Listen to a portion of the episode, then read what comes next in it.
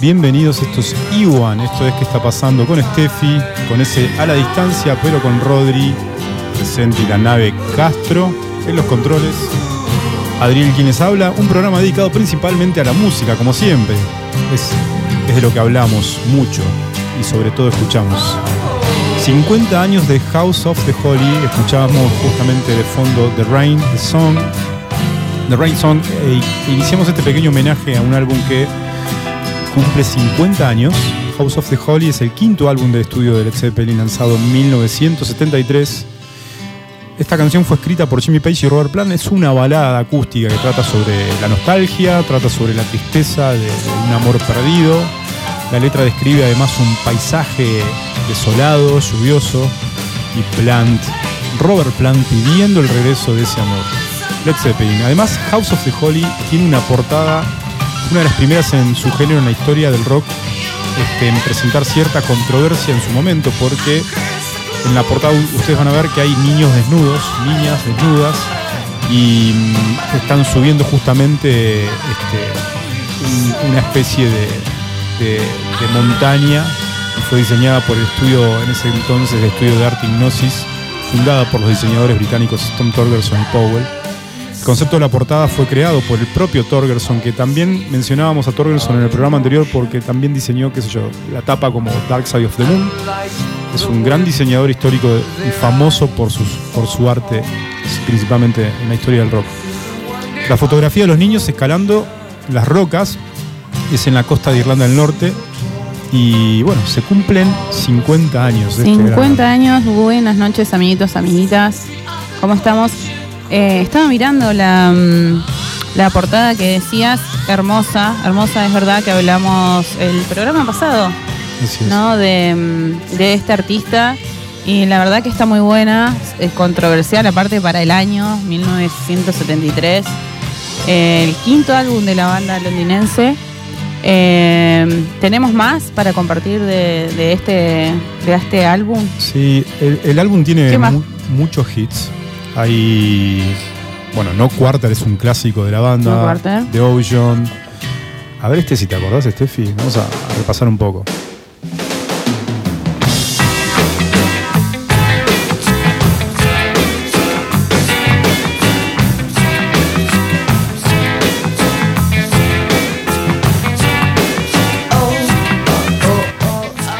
Sí, me acuerdo. Eh, me acuerdo de haberlo escuchado, o sea, no como, uh, este es un tema de Zeppelin, sino de, no sé, en alguna película, en algo de eso. Sí, lo pasa Después ya, ahí ya uh, me empapé más de qué era, pero no sé de, de, qué, de dónde lo escuché, pero estos sonidos... Sonido de los 70. De los 70 y diferentes igual. Porque la, que hace por ahí más famosa la, canción en el, en el, presente, en los 90, es Charlie Crow. Es una ah. versión de este tema que es primero la graba en un álbum tributo a Led Zeppelin donde hay un montón de artistas y muchos conocemos esta canción por ella, ¿no? Por Crow. ¿No es cierto, Rodri? Pero no, bueno, es, un clásico ya de Led Zeppelin y es una de las canciones quizás más conocidas del álbum justamente por, por la versión que decíamos. Y está No Quarter también. No Quarter es un temazo. Vamos a poner un poco para repasar. Escuchamos este- un poquito. A ver.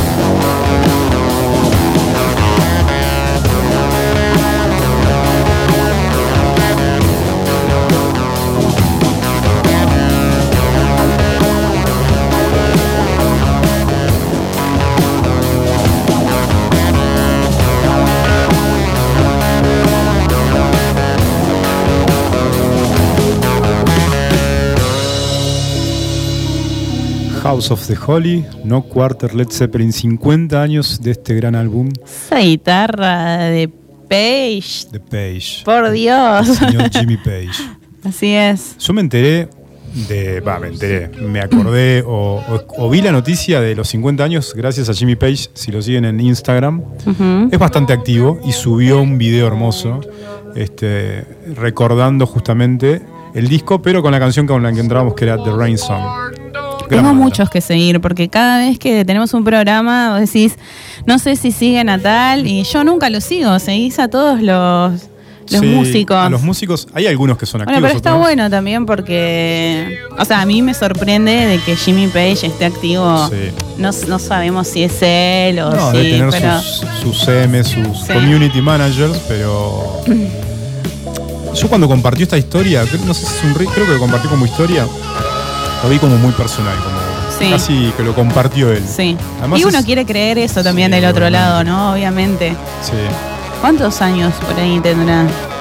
El señor Jimmy, Jimmy Page, Page. debe tener más de 70 años 70 y seguramente. pico, ¿no? Cumple en enero los años, creo que es el, no sé si es el 13 de enero o algo así. Datazo, o sea, ¿cómo te acordás de eso? Porque porque Y- pertenece al sindicato. El sindicato capricorniano, Claro. obviamente.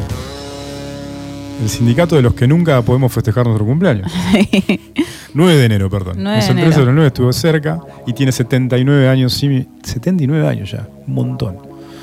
Pero bueno, esto era el recuerdo para recordar un poco y homenajear 50 años de House of the Holy, este álbum de estudio, el quinto álbum de estudio, como decía Steffi, de Led Zeppelin, lanzado en 1973, con esta, este cover, esta, esta tapa increíble diseñada por el legendario Hermosa, sí. Tom Torgerson. Bueno, pero empezamos con Led Zeppelin, pero vamos a hablar de otra banda, porque es un programa especial dedicado a quién, Steffi. Vamos a hablar de los Red Hot Chili Peppers. Tenemos eh, varias cositas para comentar. No solamente vamos a hablar de él, porque vos, Adri, ¿qué, qué nos trajiste en especial? Sí, yo me gusta muchísimo Red Hot, pero soy, no sé si fanático, pero muy seguidor de John Frusciante, así que preparé algo antes, ¿no? Porque creo que conviene escuchar antes John Frusciante y Sí, después así es. Saltar a Red Hot, porque John Frusciante tiene quizás una, en su carrera, carrera solista una búsqueda mucho más personal, más singular, ¿no? Experimental, así que hicimos una pequeña selección de Y canciones. aparte nos vas a contar un poco la historia de John, que tiene más vida que... Sí, tiene muchas vidas. De hecho, esta es la tercera etapa en, en Red Hot Chili Peppers. Ajá, así Este, es. Y, sí. y los fans eh, estamos muy emocionados de que es la vuelta de John a la banda después de muchos años. Eh, aparte se cumplen 40 años de la banda, el regreso de John a la Argentina, aparte, eh, entonces es mucha emoción. Vamos a comentar un poco por qué, porque em, el lunes se largaron las entradas para la función del 24 de noviembre en el Estadio River Plate. Y ayer se largó la segunda función, que es el 26 de noviembre en el mismo estadio. Se rumorea de que van a sacar otra, pero bueno, no hay ningún comunicado oficial ni nada. Y bueno, vamos a contar un poco eso, la odisea de las entradas, un poquito de lo de la banda, vamos a repasar la carrera, eh, vamos a ir un poco por algunos discos. Y, mm, bueno, y Adri no- nos va a contar de también un poco, vamos a arrancar con John. con John Fruciante y después vamos a terminar obviamente con una selección de canciones y novedades. Hay con novedades. Seba, Seba seleccionando de- desde el más allá y hay novedades de Chemical Brothers. Hay una rareza que saltó que se publicó de Daft Punk. Hay, hay- hay mucho material para, Hay mucho para escuchar. material. Hay un anuncio que viene Paul Kalkbrenner a Buenos Aires este sábado. Y Ahora, También vamos a hablar de eso, ya. Sí, ya. Pero bueno, antes de eso vamos a hablar de Red Hot y de John Frusciante. Red Hot, como decía Steffi, una banda de rock alternativo formada en Los Ángeles, ¿no? En los 80. Así es. Este, pero antes hay un, hay, un, hay un gran talento en esa banda, que es el señor John Frusciante. Y John Frusciante, este, obviamente, tuvo tres ocasiones, ¿no? Tres instancias en, en las que estuvo, formó parte de Red Hot Chili Peppers, del 88 al 92, nuevamente del 98 al 2009 y su tercera etapa que es la actual. Durante su tiempo en la banda, Frusciante es clave en el sonido Red Hot Chili Peppers, por eso, como decía Steffi, celebramos el regreso. Si bien el- su reemplazante en la última etapa, que era John Klinghoffer, Lo hizo muy bien, pero bueno, es frustrante eh, y tiene una impronta muy grande en la banda. Es como creo que muchos creemos como que es el genio de la banda, es Totalmente. el músico, sin desmerecer obviamente a todos los demás. No, a Flia, que es un pero gran talento y un Flia, gran por favor, me encanta, pero bueno, nada, como que John es otra cosa. Y mm, a mí hay algo que me fascina, Sí, son los coros. los coros Son de los John. coros de él, es para, o sea, yo me, me pierdo en los coros, o sea, a veces ni siquiera, esto es real, ni siquiera lo escucho a Anthony Kiddis, es como estar atrás. Um, Tal ojalá cual. pudiera armonizar como él, pero realmente, eh, nada, me pierdo en los coros y bueno, la banda es muy potente, pero me emociona muchísimo ver, eh, volver, o sea, yo nunca los vi y pude sacar la entrada. Vamos. pude sacar la entrada para el 24, bueno, la sacó Rodri en realidad, porque pudimos. Eh, pero bueno, nada, estaba- estoy muy feliz. Es la primera vez que, lo, Ya- que los voy a ver. Vamos a hablar de esa odisea, ¿no? Vamos No a hablar No después. fue nada fácil. No, no, no. Hay en varios grupos de chat con amigos que están eh, tratando de comprar la entrada, pocos pudieron. Pocos Así que pudieron. vamos a hablar de eso que es, no, es, no es nada fácil. No, seguimos entonces. Pero bueno, como decías, Steffi, Fruciante es clave en el sonido de los Red Hot Chili Peppers. Su estilo es único y combina justamente melodías y armonías muy complejas. Eh, su carrera solista es impresionante. El que no lo escuchó a Fruciante fuera de los Red Hot se lo recomendamos. La verdad que su carrera es increíble. En mucho predomina justamente un sonido quizás más experimental, eh, ecléctico. Es una figura muy influ- influyente además como solista dentro de la música. Eh, tiene la habilidad, como decíamos, de combinar la guitarra rítmica y solista en una sola canción. Sus riffs de guitarra son muy reconocidos, son muy complejos, tiene, son, y a la vez son pegajosos además de complejos, Sí. ¿no? Eh, combina arpegios, rasgueos, patrones de picking, todo eso con mucha y con mucha carga emotiva. Por todo lo que también arrastra en su vida, ¿no? Sí. Eh, no es una vida fácil de John Fruciante. En los años 90 John desarrolló una adicción a las drogas que afectó mucho su trabajo en los Red Hot Chili Peppers y lo llevó a dejar la banda en 1992. No sé si es eso, pero lo llevó a dejar la banda un montón de... Drogas, aparte de duras. o sea, Sí, un combo de situaciones. Heroína, cocaína.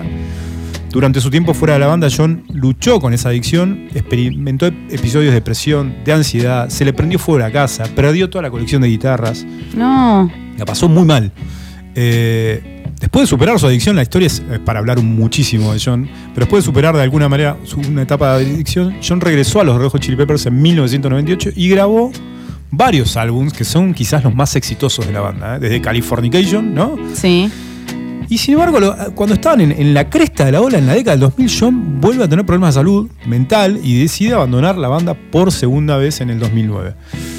En una entrevista de 2012, John habla abiertamente sobre su lucha por la depresión, con la depresión y la ansiedad, y dice que había encontrado una forma de lidiar con esta condición que tenía, y era la meditación y la música. Yo creo que si escuchan los discos de Frunciante, los solistas se van a, va- van a dar cuenta de esta búsqueda o- o de, de John Frunciante. A pesar de estos desafíos personales que enfrentó en toda su vida John, es considerado uno de los guitarristas más talentosos y creativos de su generación. Y ha dejado y deja una huella enorme en la música y en el rock.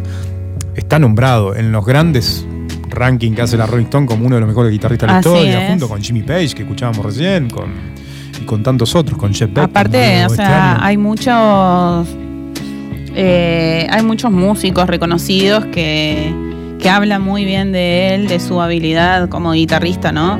Eh, de hecho, antes estábamos hablando, no, estabas, estábamos, eh, estabas comentando un poco de que audicionó en los 80 para quién, Para Frank Zappa. nada más y nada menos. Era como audicionar para Mozart. Era como. Era. Sí, o sea, Frank Zappa era como, ¿no? Uno de los dioses de la música. Por, porque era un- sobre todo por su virtuosismo y, y la cuestión progresiva, qué sé yo. Pero sí, y, y bueno, y, eh, estábamos hablando porque con este furor de ChatGPT, que creo que no hay una persona en el planeta que yo no lo haya usado, o sí, no sé, pero muchos ya lo usamos. Y encontramos, viste, ¿Qué que es eso? Para los que no saben qué es GPT, es un modelo de... de lenguaje Sí, que de inteligencia artificial así es. de uso gratuito y de uso pago. Tenés una versión gratuita y una versión paga. Fue creado y lanzado hace muy poco tiempo y básicamente genera mucha información en base a un diálogo que vos tenés con la máquina. Ahora, es, genial porque vos podés experimentar con un montón de cosas. Y una de las experimentaciones que hicimos es, por ejemplo, le dijimos, eh, ChatGPT, hablame como si fueras tal. ¿Y qué le preguntamos? Hablame- antes de preparar el programa, hablame como si fueras Frank Zappa. Entonces queríamos hablar con Frank Zappa para ver qué pasaba eh, o qué pasó cuando John Fruciante audicionó para su banda. Nah, y es genial. ¿Y qué te contó Frank Zappa? Eh, es una maravilla. Ah, es una maravilla. Eh, antes de salir al aire, bueno, Adri nos estaba contando esto y yo, bueno, como que caí medio tarde y, ¿y qué están hablando? Y me muestra la conversación y fue como, no, esto es una hermosura, una locura hermosa.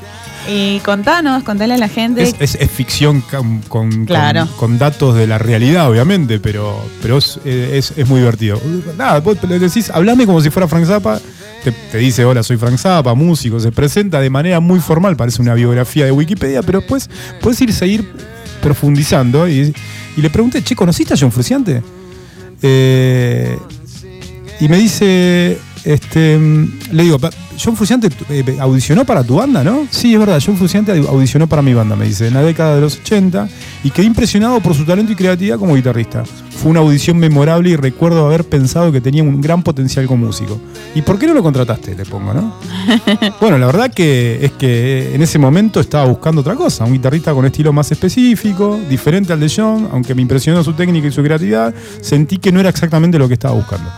Muy formal y muy correcto, políticamente correcto Frank Zappa. No sé si hubiera dado esta respuesta realmente Frank Zappa, pero es muy divertido. Este, Pero te saca información de, Porque lo hace con información. de la web y, y te tira lo que le estás preguntando. Claro. De hecho, le pregunté. al "¿Y che- instante. ¿Y qué, qué te dijo John por no quedar en la banda? Le, hice esa pregunta. John eh, ha, hablado abiertamente de varias ocasiones sobre su audición por- para mi banda. Eso es cierto. De hecho, uno conoce de que audicionó por las palabras de John Fruciante. Y que audicionó en los 80 y el hecho de no haber sido contratado en ese momento, en, una entrevista dijo que en ese momento estaba muy joven y emocionado por la oportunidad, pero que también estaba buscando otra cosa. Eso dice John Fruciante. Lo de la búsqueda de otra cosa no lo pone en ChatGPT. Se, se- se sabe que, John, que Frank Zappa prohibía consumo de drogas y alcohol en la banda. Ajá. Y, era mu- y tenías que ser muy disciplinado. Bien. Y no era el momento de John para estar en la banda de Frank Zappa, claramente. Y bueno, termina nada más y nada menos con los Red Hot. Que, lo con- que básicamente, no sé si audiciona con los Red Hot, no, no tengo tanto, tanta información, pero sí sé que John cuando se presenta con los, los Red Hot sabía todas las canciones a la perfección. Todas las canciones. Y bueno, y es lo que es, ¿no? Un gran talento de la música.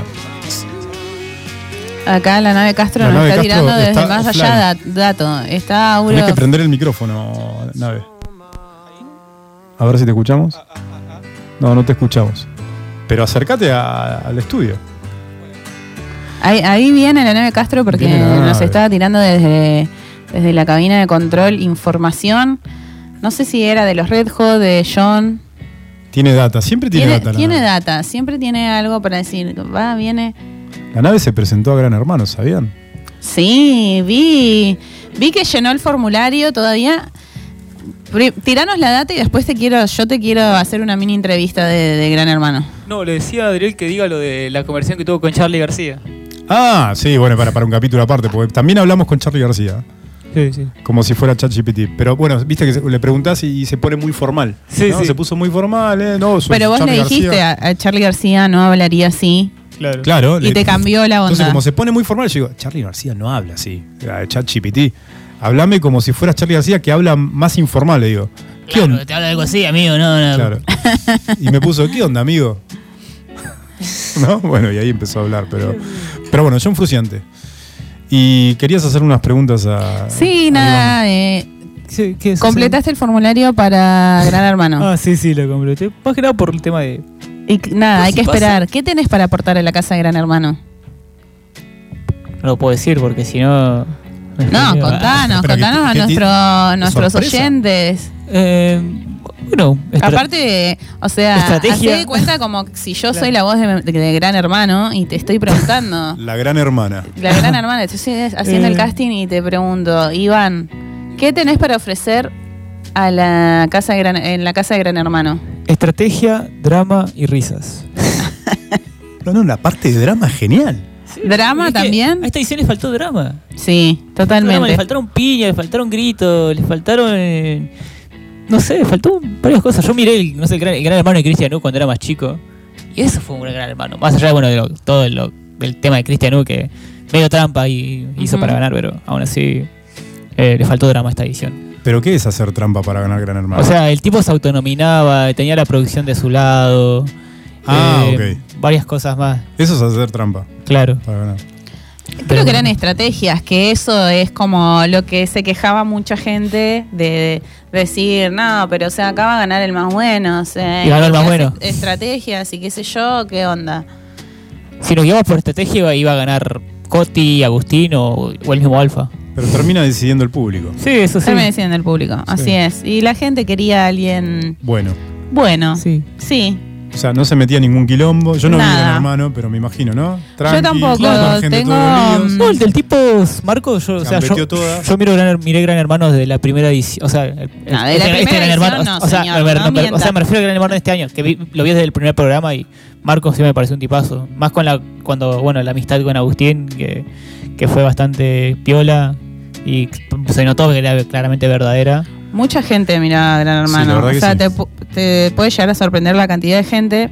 Pero creo que también tiene que ver con esto de finjamos demencia, ¿no? Como Claro. tenemos tanto bardo en la casa, en el eso, trabajo, en todo lo que está pasando en el país. Entonces, yo creo que también tiene que ver mucho con esto. Como conectemos con otra cosa Claro. que no tiene nada que ver con el día a día. Que tiene que ver, nada, con esto de ver. Eh, no sé cuántas personas, 12, 15 personas. 20 en- 22. Ah, miércoles. Encerrados. ¿Cuánto? ¿32? 22, 22. ¿Vos te, te ves encerrado en una casa con 22 personas? Te revés. Además, viste cómo duermen. Uno al lado del otro duermen casi. Yo me veo haciendo eso. Porque con, o sea, con el premio que hay, claramente cualquiera se anima. ¿Cuánto era el premio? El de este año fueron 12 más. 12 Más, millones. unos- más creo que. ¿Una es- casa? Más la casa, el segundo puesto una casa y el tercero se llevaba un, un viaje a cualquier parte del mundo. ¿Estás Pero el- preparado para tener un romance dentro de la casa? Yo voy a ganar. O sea, voy a jugar, ¿no? A tener un romance. Bueno, pero en caso de que de- ¿Estás abierto a esas posibilidades? ¿O dejas a- dejarías a alguien acá? No, no tengo un hijo a nadie. No, pero o sea, yo solo voy a jugar, no voy a. O sea, Bien ahí. Más, más adelante, o sea, en el hipotético caso de que llegue a entrar a la casa, es como que. O sea, más adelante sí, porque uno hace, ahí hace amigos. y ¿Llegás todo a eso. entrar a la casa? Nosotros desde acá te vamos a hacer el aguante. Supongo. Obvio. Ca- ca- Obvio que sí. Pero Todos los domingos se hace el programa Iván, no- Iván, Iván se va o no, no se va. Y van al 9009. No, así no, era. eso, eso en la Eso final. es en la final. En la final. Bueno. Iván. Bueno, Toda la suerte, ¿no? Te vamos a apoyar. Ojalá, ojalá salga bien. ojalá Sí, salga esperamos novedades. Por favor. bueno. Así Bueno, seguimos. Y volvemos Seguimos. con John Fruciante. Y tenemos una selección, hablando de John Tenemos una Fruciante. selección. La selección de canciones. Y eso vamos a escuchar. Vamos a escuchar primero The Past Recedes. Creo que es uno de los clásicos de John. A ver si Iván nos acompaña. Esto es John Fruciante. Subiré.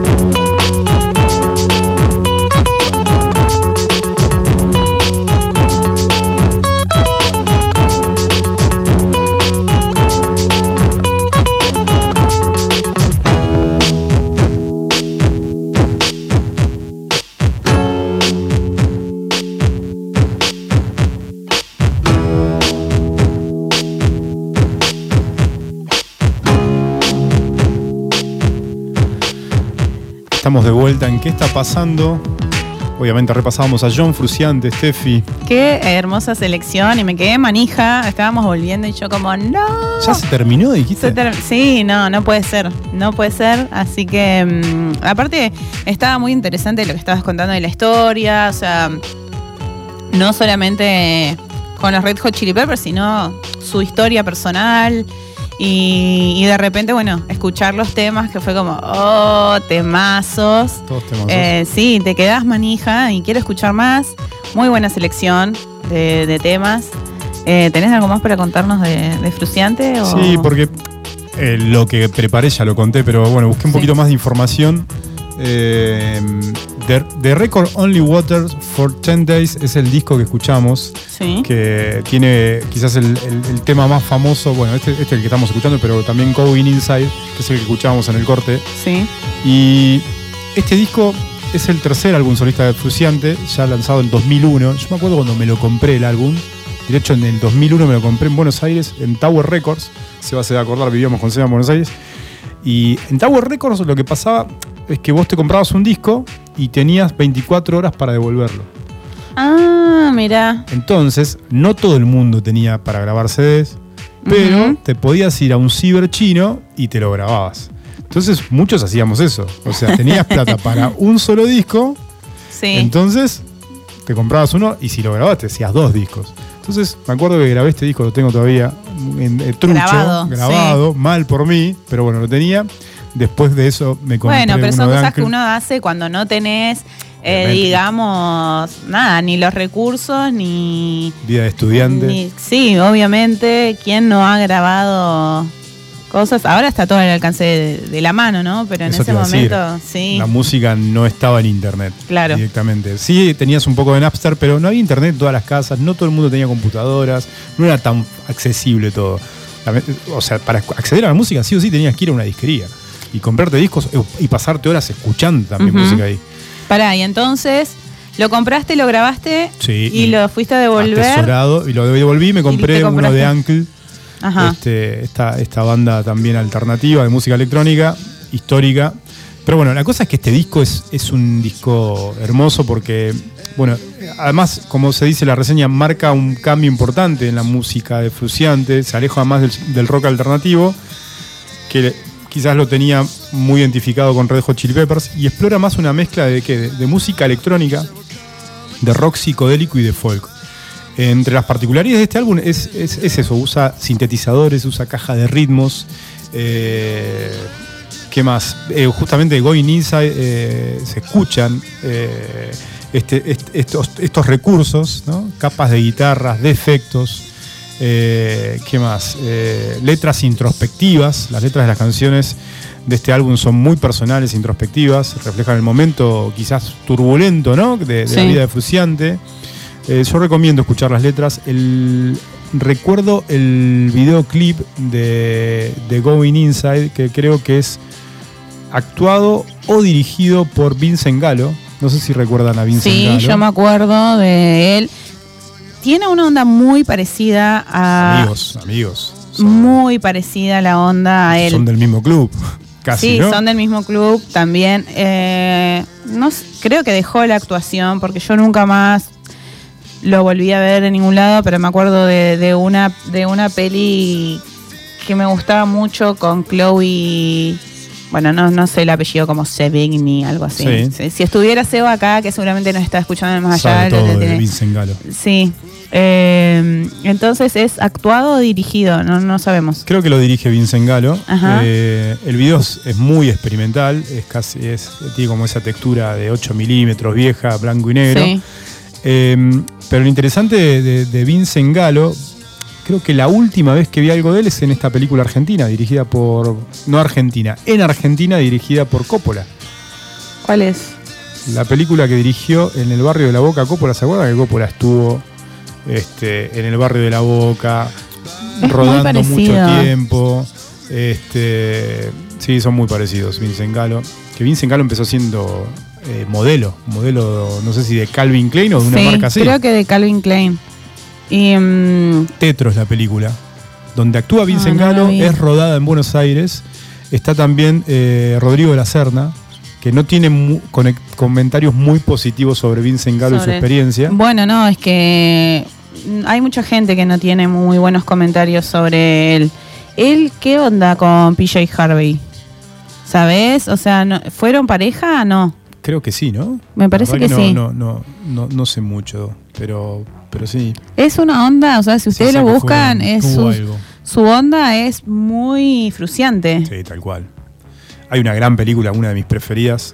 No vi muchas películas de él, pero una de mis preferidas es Búfalo 66. Sí, Búfalo 66. Con Sí. Cristina Ricci. Hermosa Eh, sí. película.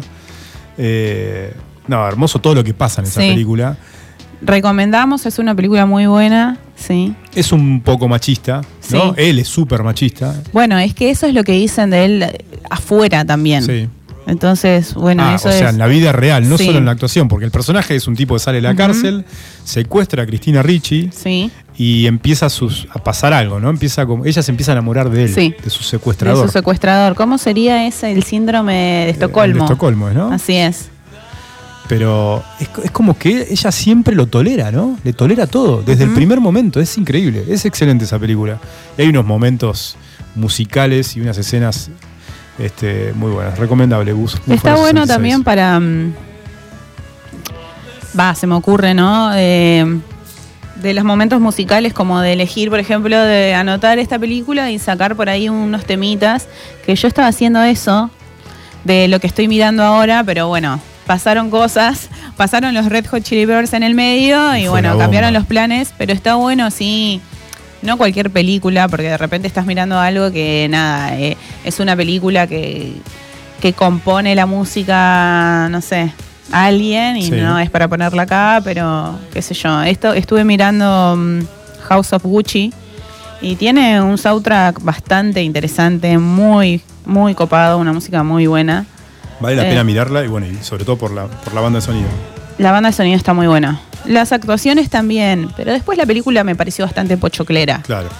Pero si, si te interesa el mundo de la moda, todas las, no sé cómo se dice en el mundo de cine, como los plot twists, ah, no algo así creo que se dice, por Sí. ejemplo, que te aparece, no sé, los inicios de Tom Ford eh, ahí con Gucci. Ah, por está bueno. ejemplo. Y- Entonces, y, está bien realizada. Está sí, sí, Lady Gaga, ¿no? sí, Lady Gaga la rompe. Que ahora va a ser. O sea, de- yo cada vez estoy- en Joker 2. Cada vez estoy más fan de Lady Gaga Ah, porque ya su voz, pero actúa muy bien. Sí, es actúa muy bien. Eh, ¿Viste la- las escenas que hay? Sí, no puedo creer. Es la O sea, nueva, Para mí es, la, me- a la mejor que podrían haber elegido para ese papel. es la nueva Harley Quinn. Es increíble. El Joker 2 con Joaquín Phoenix. Así es.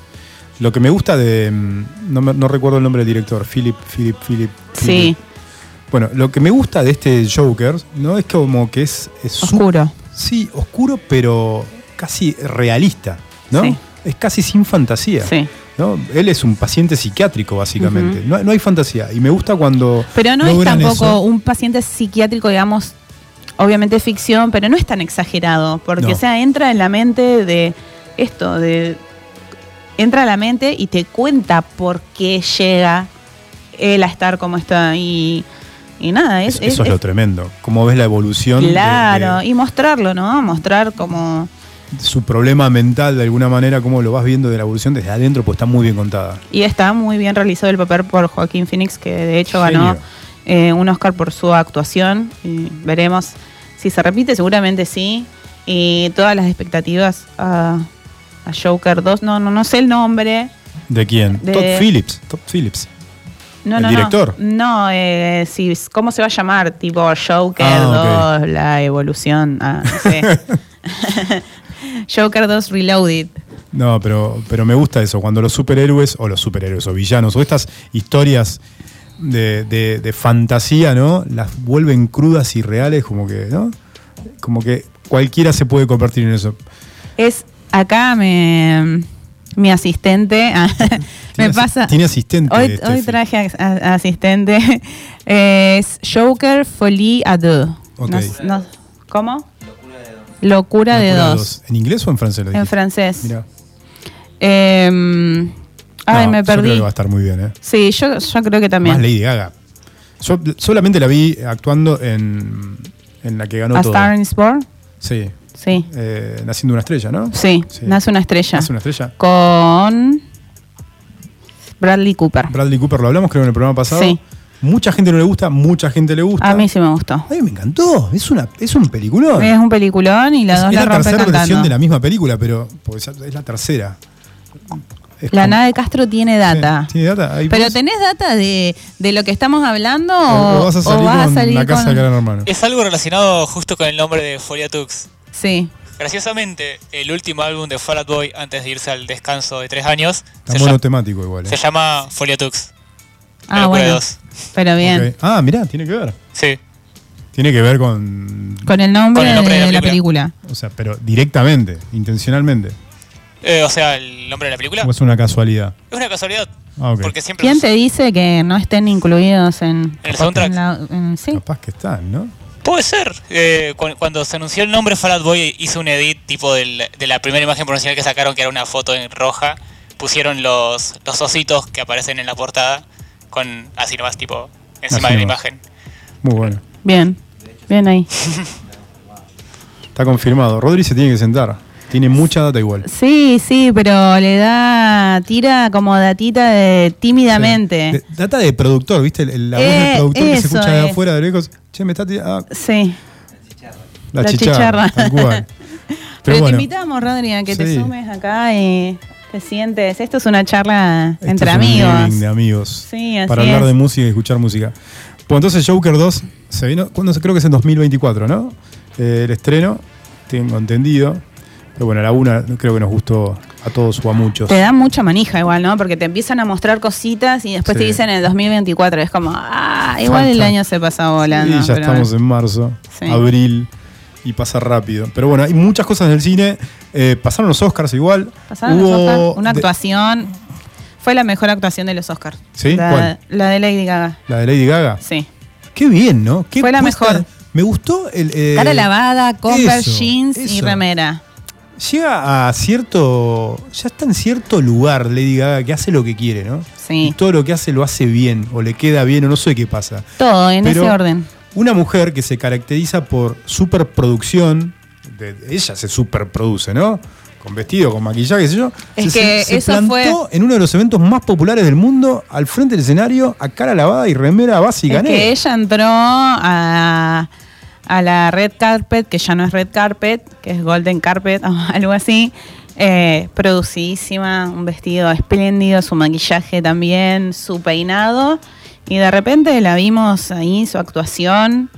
No, ne- no necesitaba nada más. Nada más. No nada necesitaba más. nada más. Y eso también la hizo Es una genia. la hizo como icónica también, porque fue como, acá estoy yo eh, con mi voz y no necesitan nada más que escuchar mi voz. No ver eh, maquillaje, peinado, vestido, Cruda. ni cruda. Y la rompió. O sea, rompió. para mí fue la mejor actuación. Sí. Y eso que estaba esperando con muchas ansias a, a Rihanna, eh, pero no. No, además tiene una cuestión eh, gestual, digo, Sí. ¿no? Lady Gaga. La ves y le ves el sentimiento en el Sí. rostro cuando, cuando interpreta una canción, cuando canta, ¿no? Es. Bueno, y es una gran actriz que lo ha demostrado. Sí, eso quedó demostrado, ¿no? Y es una gran actriz. Pero bueno, no es un especial de Lady Gaga, No es un es un especial de de Red Hot Chili Peppers. Nos fuimos. No fuimos, pero lejos. porque estábamos hablando también de Vincent Galot, que como él eh, participó de, muy amigo de Fruciante y participó en uno dirigiendo el videoclip del tema. De Going Inside de John Frusciante. Ajá. Y bueno, todo nos llevó a todo, ¿no? De Vincent Galo al cine y a Lady Gaga. Bueno, escuchamos algo más, nos dejas algo más de la selección de Fruciante Sí, y después obviamente. volvemos con y los Red volvemos Hot. a preparar, volvemos a hablar de Red Hot y una playlist que trajo Steffi sobre. ¿Hay alguna particularidad? Algo, vamos a adelantar un poquito, ¿qué, algo de por, ¿qué criterio usaste para armar la playlist? O sea, las canciones más populares, las que Un poco de las todo. tuyas que vos atesorás y más te gustan. Y sí, porque, o sea, a mí las que más me gustan son como también las más populares. Quería elegir otras, pero era como, no puedo dejar este tema fuera. Estaba haciendo la selección hoy en casa, estaba Rodri y le preguntaba y era como, ay, no, esta, ah, esta. Entonces tiene que ver un poco con eso, pero también me metí a Spotify ahí a, a navegar y, y me metí a la selección del artista, viste que por ahí te- y la selección que había de música de ellos, nada, estaba muy buena. Estuve mirando también eh, cuál es eh, su setlist Sí. de los conciertos y bueno, muchos de los temas que vamos a escuchar son del setlist. Ah, son. De- sí, Perfecto. así que eso fue- vamos a escuchar en. O que están en la gira, o en- tienen en, el repertorio de la, de las- de la gira actual, digamos. Por lo menos el que el último que tocaron creo que ayer o antes Sí. de ayer en Canadá Ok. eh, es ese. No sé si están siguiendo el mismo porque viste que van variando un poco. Eh, pero fue así, como un poco de todo, pero yo creo que igual que todo lo que escuchemos va a ser bastante conocido. Bueno, vamos con dos temas más de John Fruciante y volvemos con el especial de Red Hot, una playlist seleccionada por Steffi. Esto es The Will to Did, John Fruciante, especial de John Fruciante y también de los Red Hot. Subile. Vamos.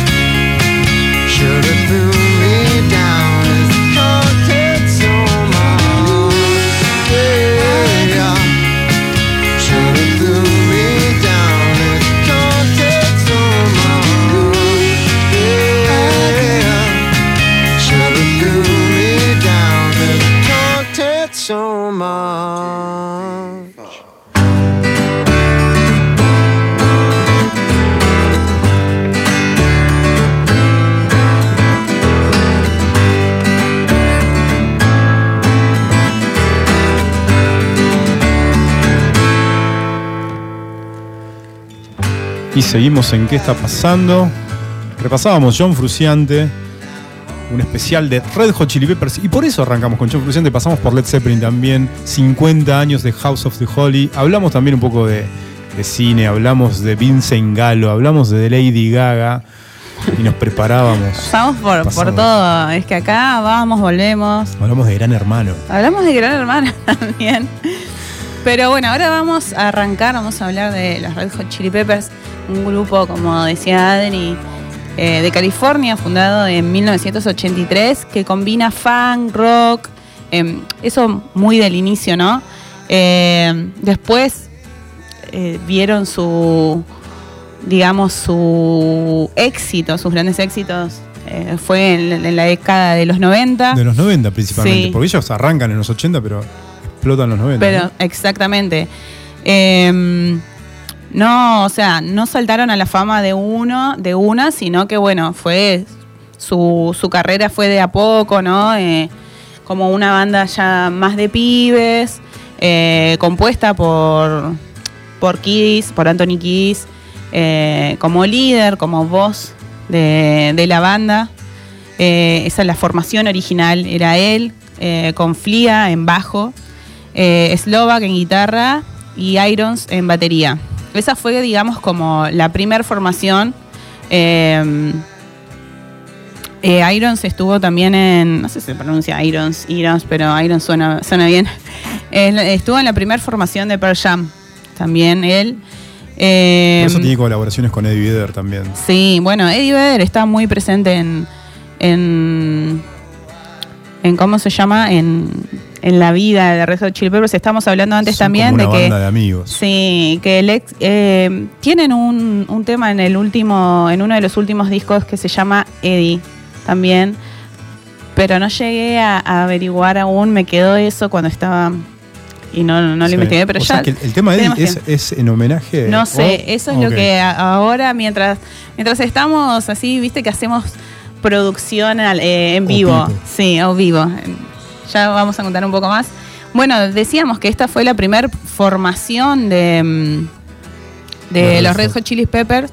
Eh, Flia también, todos co- como que todos tocaban también antes en distintas bandas hasta que bueno se unieron y, y- y formaron los Red Hot Chili Peppers, que llamaron la atención del público de Los Ángeles eh, con, con esto, con, con su curiosa mezcla de, de funk, punk, clásico.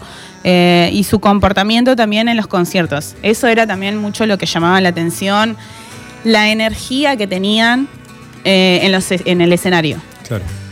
Y bueno, después, Sie- como que Siempre en cuero, así como. siempre en cuero. en o sea, cuero y si ustedes se fijan, o sea, eh, a través de los años, eh, Anthony Kiss y Flia también, Y los siempre dos. en cuero. Menos Fruciante que Siempre- se suma después. Y Fruciante tiene su look súper grunge. Tal cual. ¿no? Su, el jean desgastado, el pelo como medio grasoso, el Parece más el- camisaco. el violero de Nirvana que el de los Red Hot. Tal cual, tal cual. tal cual. Eh, y nada, ellos así. Tengo una amiga que va a ir a verlos y me dijo: Yo saqué campo delantero porque quiero verle las tetillas a Anthony. Le mandamos un beso grande a la China, que puede ser que nos esté escuchando. Eh, bueno, voy a seguir contando la historia, pero ya que estamos hablando, quiero contar un poco de, de las entradas. Porque A estamos ver. hablando de los Red Hot Chili Peppers, no solamente porque es una banda que se escucha en Iwan, eh, sino también porque, porque vienen el 24 y el 26 de noviembre al Estadio River Plate en Argentina. Eh, al Estadio de River, no se ve el Estadio de River Plate, Eh, al Monumental. Más monumental. Eh, vienen por ahora esas dos fechas. Muy bien clavar un, en un River igual, ¿eh? Sí. No, no vienen a Vélez, todo bien con No, los hinchas Vélez. no, todo soy bien. hincha de River, ¿eh? Pero muy ¿De bien sos un River. hincha? De Newells. Ah, de News. Sí, está bien, ¿no? Sí, está muy bien. Obvio, Lionel. claro, Lionel es de- Eh, acerca, acerca el micrófono, Rodri, que- para que Maxi tires. Rodríguez. eh, tan- Hay un Maxi montón. Rodríguez. Batistuta, hay un montón de ídolos. Bueno, eh, vienen a River confirmado por ahora 24 y 26. Se espera, se rumorea de que puede ser que saquen otra fecha, no lo sé. Eh, gira por Latinoamérica. Tienen Brasil cinco fechas, primeros días de noviembre. Eh, tipo, Increíble la gira que se están pegando. Es desde el Lulapalooza en Chicago. Tienen fecha en todos lados. Es como que la están rompiendo en todos lados arrancaron su gira, eh, arrancaron su gira en por Norteamérica. Sí. Después, a mitad de año, se van para um, Europa y ahí vienen para acá. ¿Y ahora dónde están? Ayer tocaron en Canadá. En Canadá. Sí. Y, y ahora siguen para. Ahora empiezan a bajar. No, todavía no. No, ¿Brasil todavía es no. antes o después de Argentina?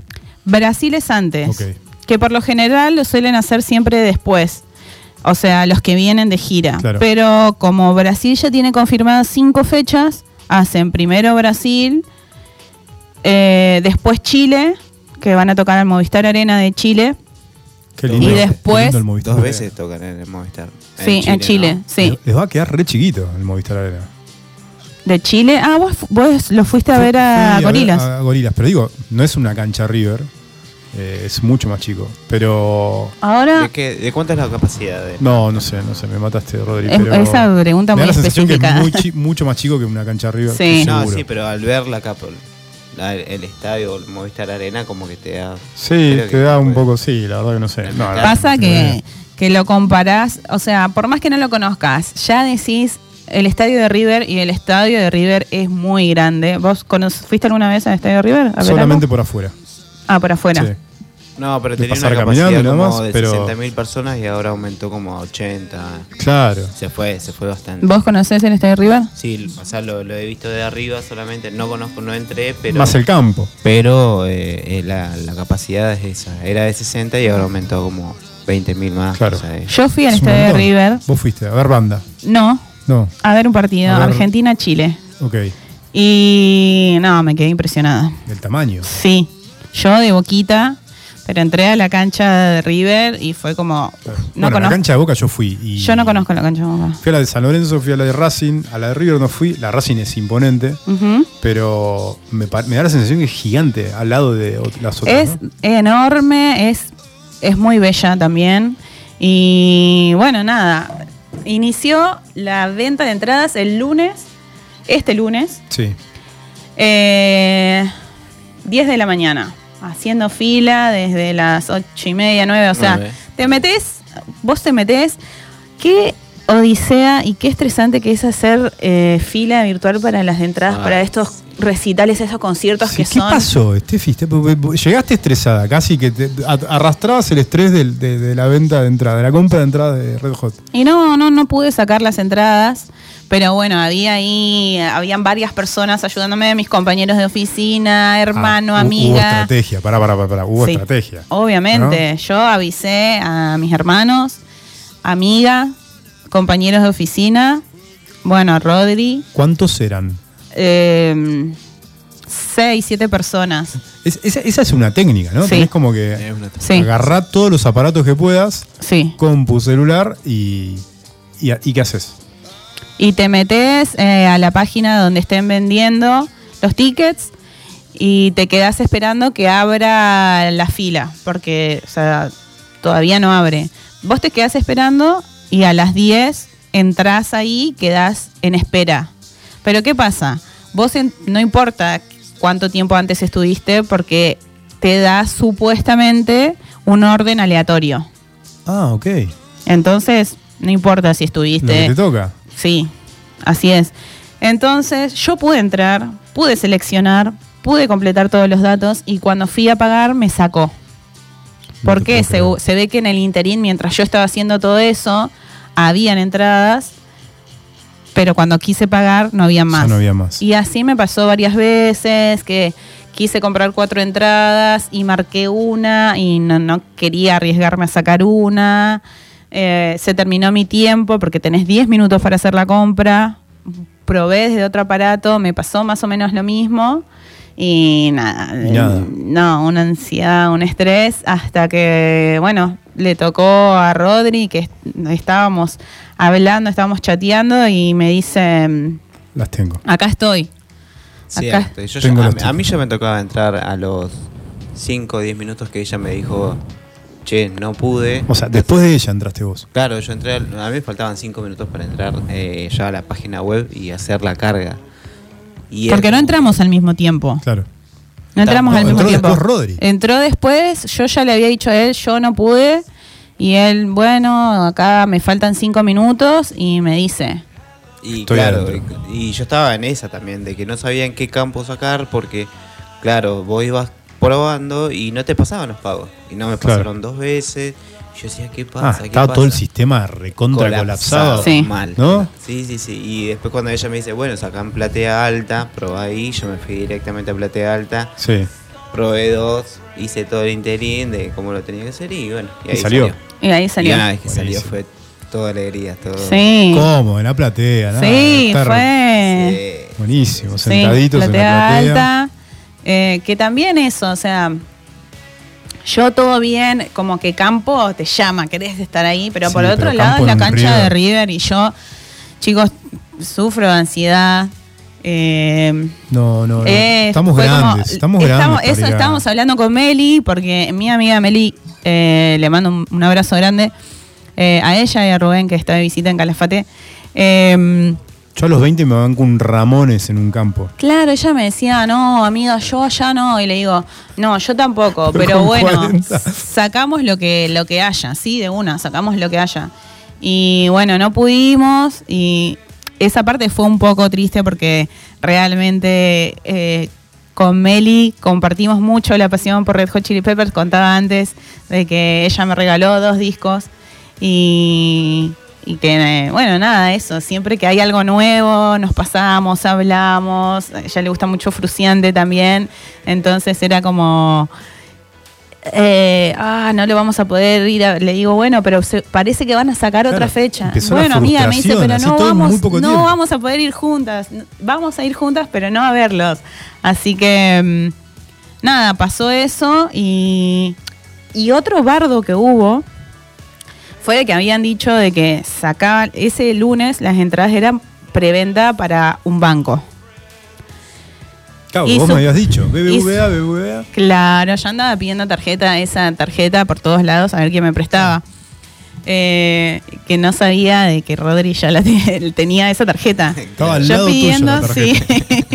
Eh, y yo le digo. ¿no sabés quién tiene? Me dice, yo tengo. Ah, ok, encima la tenía yo. Porque, bueno, ya las había Giraste gastado mucho, lados. entonces sí. Claro, la se tenía- le había dado ella como modo de responsabilidad y ella no Ah, encima la tenías La vos. tenía yo, Claro, a mi resguardo. Sí. Bueno, eh, y el miércoles iniciaba la venta de las generales. Claro. Cosa que no pasó, se terminó la ¿Qué preventa. tenían prioridad los BBVA? Sí, Mirá. y sin interés. Así cosa que no pasa. Qué grande, Estaban BBVA. saladas las entradas igual, ¿eh? Estaban saladas. ¿Cuánto? ¿Cuánto está La más barata, 18 mil pesos, sin contar los gastos de servicio. Bien. Y la más cara, que era campo delantero, si mal no recuerdo, 48 mil pesos. Wow. Sí. Campo de la- delantero y no es VIP, no es No, corralito. no es VIP, porque tenías también un pack VIP que salía ciento y pico. Claro. Que te incluye, no ¿Y a dónde sé? ¿O es el merchandising. corralito que hacen para los VIP adelante? Sí, debe ser el corralito. Sí, el famoso corralito. Que te dan merchandising, eh, pulserita, bueno, la entrada que, que debe ser más pro que las demás. claro. No sé, habían un par de cosas ahí que decía que la verdad que yo si tuviera esa guita lo recompro, Sí. pero gastar 100 mil pesos en eso, o sea, hoy por hoy, Más los pasajes. no, te veo desde la platea tranquilita. Pues no vivimos en Buenos Aires. ¿Eh? Estamos a 3.000 kilómetros. No, encima de eso, o sea, hay que tener en cuenta que nosotros de acá pagamos los pasajes para ir allá, no tenemos alojamiento, así que pagamos alojamiento, la comida y te vas a Buenos Aires, en Buenos Aires haces cositas, Obvio. porque tenés de todo para Gastás hacer. mucha plata. Sí, así es, así que bueno, prefiero esa plata dejarla para, para turistear. Está muy bien, está muy bien. Y está Eh, muy bien. tiru- ¿Cómo es? ¿Está? ¿Qué cosa? Hacer turismo por Buenos Aires. Turistear. Turistear. Turistear. Así es. Eh, tengo mucho más para contar de Bien. la banda, de las entradas, porque de la nueva función. Pero quiero que escuchemos Soul to Squeeze, que es un tema de los Red Hot Chili Peppers, que se lo quiero dedicar con muchísimo amor a Meli, que le gusta y me decía, amiga, si nosotras vamos juntas, lloro en esa canción. Y yo sé que sí, eh, que va a llorar igual. Así que escuchamos Soul to Squeeze para Meli, Red Hot Chili Peppers. El que la seleccionaste especialmente, ¿no? Está seleccionada especialmente, no está... mm, No está selec- no, no vamos a ir por orden, porque lo, lo quise hacer tipo por orden, qué sé yo. Pero vieron que los Red Hot Chili Peppers tienen como algunos temitas que son más arriba, otros que son un poco más abajo. Eh, y la selección. Fuiste eh, como. Fui como variando. ¿Vas creci- creciendo de a poco o, o muy variado? Eh, no, va creciendo de a poco, diría yo. Pero ya que estábamos hablando de Meli y de esta cosa, ¿no? De compartir la música con amigos, con personas que querés. eh, Además que, si bien van a ir juntas, van a coincidir, ¿no? sí, vamos a viajar juntas, vamos a compartir un montón de cosas. Obviamente vamos a compartir nuestras experiencias en cada una, en, en ¿cómo se llama? En cada función, porque Claro. eh, nada, supongo que, que cada función tendrá su cosita. Eh, nada, quería remarcar esto de, de- de lo lindo, que es compartir, ir a ver con gente. Bueno, no solamente va Meli, Meli, pudimos sacar la entrada para Meli para el 26 con mi hermano, con mi hermano Nahuel, que también le mando un abrazo grande. Nahuel eh, es uno de mis hermanos más chicos que comparte la pasión de los Red Hot Chili Peppers Y también va a ir. y va a ir. Y a mí eso, o sea, me emociona mucho porque Nahuel eh, es muy fan de los Red Hot Chili Peppers. Y yo era como, yo puedo ir, me alegra un montón, voy a ir a compartirlo con Rodri, que también, o sea, eso me emociona mucho, pero me queda esa sensación de que mi hermano y mi amiga, que nada, que comparten Se quedaban esta pasión, afuera. se quedan afuera, o sea, ya hasta chicos me está dando ganas de llorar esto que estoy contando, No, pero es bueno, que pero realmente es me pasó eso porque eh, nada, quería que ellos también lo compartan, si no era el mismo día que, que nosotros, que lo vean. Entonces, Eh, nada, o sea, ayer pudimos conseguir las entradas para ellos y las consiguió Meli porque ayer hicimos la misma técnica, nos conectamos varios y Meli, que se conectó retarde, entró al toque. Entró en- enseguida. Amiga, estoy acá. Amiga, estoy acá. Bueno, tomá la tarjeta, pum. Y, y nada, y logró de repente tener eh, las entradas. Y eso para mí es. eh, es un montón. y nada, estoy. ¿Qué, estoy qué pasa eso? Como que te emociona el, el simple hecho de eso, de compartir de est- este sentimiento de la música con alguien. Es, es algo tan hermoso que cuando viste esta sensación de, de que, o de, de de creer de que ellos no iban a poder, eh, fue como, ah, se me parte el corazón. Sí. O sea, fue como, Sí, tal cual, yo- porque era yo la que- mezcla de. sí, tuyo, o sea, te pude sentí sacar las así. entradas, eh, pude sacar las entradas, pero ellos dos no. Y nada, y ahora.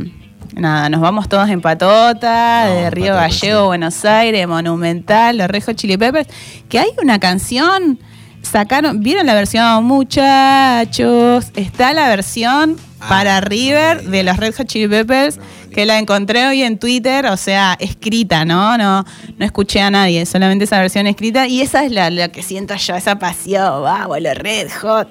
Así que mm, estamos para escuchar, entonces vamos con Parameli, que nos está escuchando. Un abrazo grande y todos los que comparten la pasión. Soul to Squeeze de los Red Hot Chili Peppers. Vamos.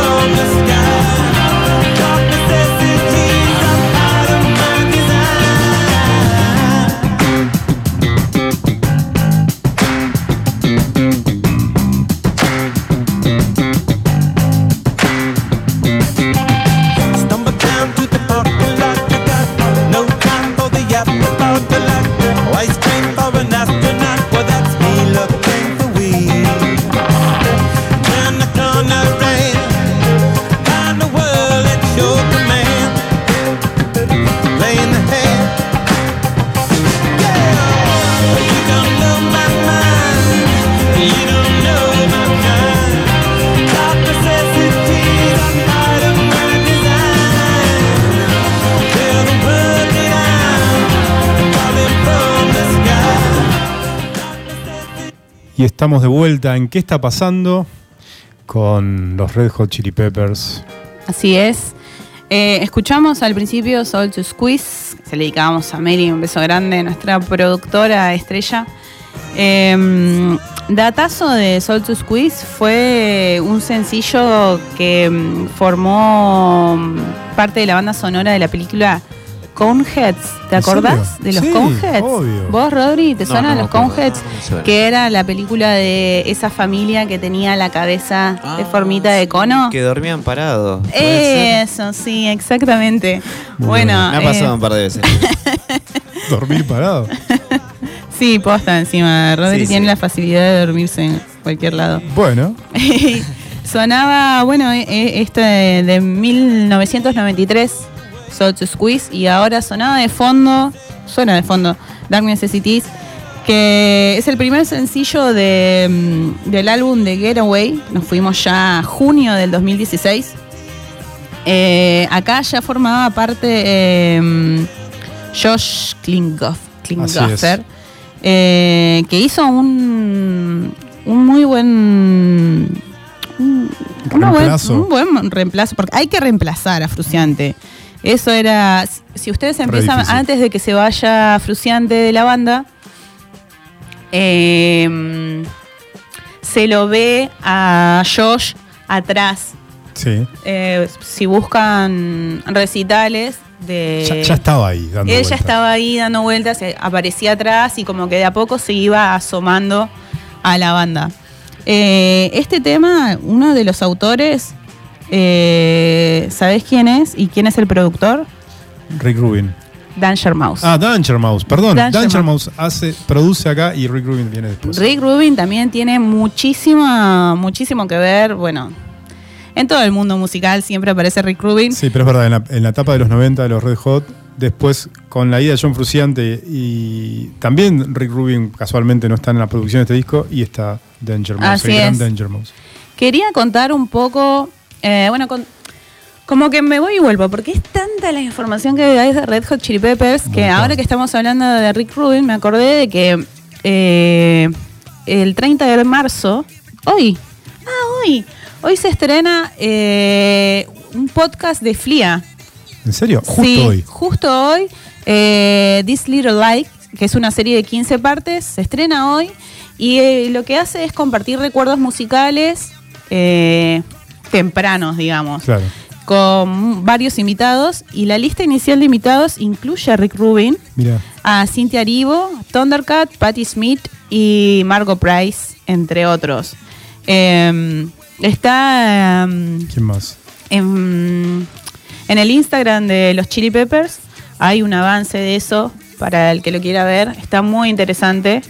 Eh, solo el avance. Yo voy a escuchar el podcast porque la verdad que, que se ve muy. Sí, se ve muy bueno, chicos. Sigan, sigan a Flea en Instagram. Sigan a Frida en Instagram, que también la rompe. Eh, bueno, la- las conversaciones se van a centrar en gran medida eh, en que los invitados hablen de sus primeros maestros, de sus influencias, de sus experiencias, de cómo le dieron forma a su creatividad, a sus carreras. Y mm, este enfoque en particular se inspiró en los vínculos del programa con el Conservatorio de Música Silver Lake, que es una escuela y organización de música eh, que FLIA fundó en 2001. Y parte de las ganancias de este podcast van a ir a, a, esta, a esta escuela. Eh, ¿Ya va- se puede ver, Steffi, perdón, el podcast? eh, ¿Ya se puede escuchar? A partir de hoy. Ok, a, partir de hoy se estrena, así que supongo que ya debe O estar. sea, por eso ya se debe poder ver. Ya se debe poder ver, sí, a partir de hoy era. Y ellos subieron, no me acuerdo si ayer o antes de ayer, subieron el como el trailer. Claro. Que, que, Ah. que ahí yo lo vi y saqué esa info. Y está Iggy Pop en uno de los primeros posteos porque Iggy Pop es uno de los primeros invitados. Y Hay una Pop, Iggy Pop está uno de los primeros invitados. De hecho, Flea compartió fotos, posteó fotos de, de la antesala o ahí de- de- del backstage. pero es del podcast, porque yo en el podcast yo vi el tráiler. Es el y- mini documental. No es lo mismo. No, no es lo Ah. mismo. No es lo mismo. No, porque si no, eh, aparecería en el tráiler y, Y no todo lo que. No. Entonces, No, en no está. paralelo está el mini documental. Sí, debe ser, porque esto es un podcast. Claro. Que es- está en, en 15 partes. Bueno, también Igual está, grabado. El, mini documental donde Flea interroga a Iggy Pop y es ahora, en marzo, ah. que se llama Beaten y es, es de Cla- Flea. Claro, eso es otra cosa, Claro. entonces. O sea que hay dos ah, productos pero entonces Flea. muy bueno. Re- está el Muy palo bueno. Flea generando contenido. ¿Sabés que hace. Bueno, Ahí está la fo- Ah, fotaza. Fotaza. Y- Acá y, Rodri y nos hace un está posteo que dice el, el rey del rock. El rey ¿no? del rock. He, Sí, sí. he is the one true El- king of rock. Sí. Em, que hablando de Flia, eh, cuando vino Meli hace no mucho, la última vez que estuvo en Río Gallegos, nos pusimos a ver. em, ay, se me fue el nombre. Babylon, la, la película Sí. con Brad Pitt. Y nada, estábamos mirando y de repente. ¿Quién aparece en la película? Flia. Flea. Frida tiene varias participaciones en, en- en otras películas, como, como es, sí, Ah, claro, sí, muy bien. como su, eso, como, como los personajes, me matan los personajes. muy bueno, es muy bueno, es muy bueno. Eh, qué energía que tiene. que Fanático tiene de Los. Ángeles Lakers. Fanático de Los Ángeles Sí, Lakers. postea todo el, postea cuando va a la cancha, ¿no? Cuando comparte cosas de Los Ángeles Lakers. Eh, ¿les está- Juega, juega. ¿no? Ah, juega. Sí, tira. ¿Y es tira bueno? No sé, creo No que sé. es como Miguel Granados.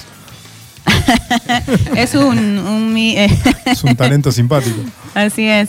Eh, les estaba contando que es tal la locura que hay por los Red Hot Chili Peppers que ¿qué pasó? Mientras estaba investigando, qué sé yo, mira en Twitter, en Twitters, en Twitter o en Twitter, eh, esto de que de repente la versión muchachos de los Red Hot Chili Peppers, como que no está cantada, pero estaba escrita. Entonces, no le di bola y lo veo otra vez. y, ¿Qué es esto? Y no le encontraba el ritmo hasta que eso, en Los Ángeles nació tierra de Guns y de Doors, de la banda que la llaman Chili Peppers o Red Hot.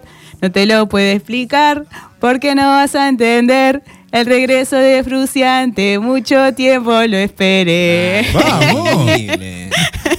¿Y, No, dónde- y dónde está? Para, para- te, te- te- Bueno, te la tenés que aprender. Bueno. Para llegar a. a- Solo vi esa parte, la quiero toda completa, chicos. O sea, ¿se imaginan en el Una gana- Monumental? Monumental? Una gana así de Che, che, ¿y el estribillo qué es? ¿Muchachos? No. No. sé, eso es todo lo que encontré y me quedé re manija como quiero todo el tema completo porque se imaginan en el Monumental sí, cantando. nada. Muy bueno. Eh, nada, y me pareció eso, es como la... mm, Ahora, muchos seguidores en Argentina, Red Hot. muchos. Es al nivel Ramones, Muchos. al nivel Stones, Sí. al nivel Guns N' Roses. Es de esas bandas muy populares en Argentina. Sí. Que marcaron toda una, toda una generación. Sí, es, como dice Rodri. tal cual, eso, marcaron. A mí me marcaron, por eso es como quizás eso, no soy fan como en el sentido de, de fan en mayúscula, digamos, de, de conocer la historia de la banda, como cositas así sueltas, pero sí de la música. Claro. Como que cada vez que sacan algo es como, sí, escuchemos, uh, mirá lo nuevo. Y, y siempre hay algo que quizás un disco te gusta más, otro no tanto, pero siempre están ahí presentes.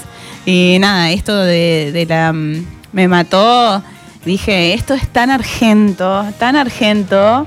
Y nada, me encantaría que, Y creo que que, todos aprendan el tema y estu- estemos coreando ahí en River Play el Muchachos versión. Y creo que el simple hecho también de, de- de las entradas que se agotaron muy temprano eh, lleva también a eso, a, a darse cuenta de que es como toda una ola, mucha gente de toda esa generación que quiere estar ahí, que esperó el regreso de, de Fruciante, que esperó el regreso de los Hot, eh, de los Red Hot. Entonces es como un montón, como que se desató una locura y esa locura hizo que, que ahora en otra función y que también se, se agotó rapidísimo. Sí, ¿no? rapidísimo, No, en y, una tu, hora. y tu entrada cada vez vale más. Sí. Porque la demanda es un montón, o sea que. Sí. O sea, vale un montón medio, estar ahí. ¿no? Hay un día en el medio. Para mí ese día, el 25 va a ser como clave como para que...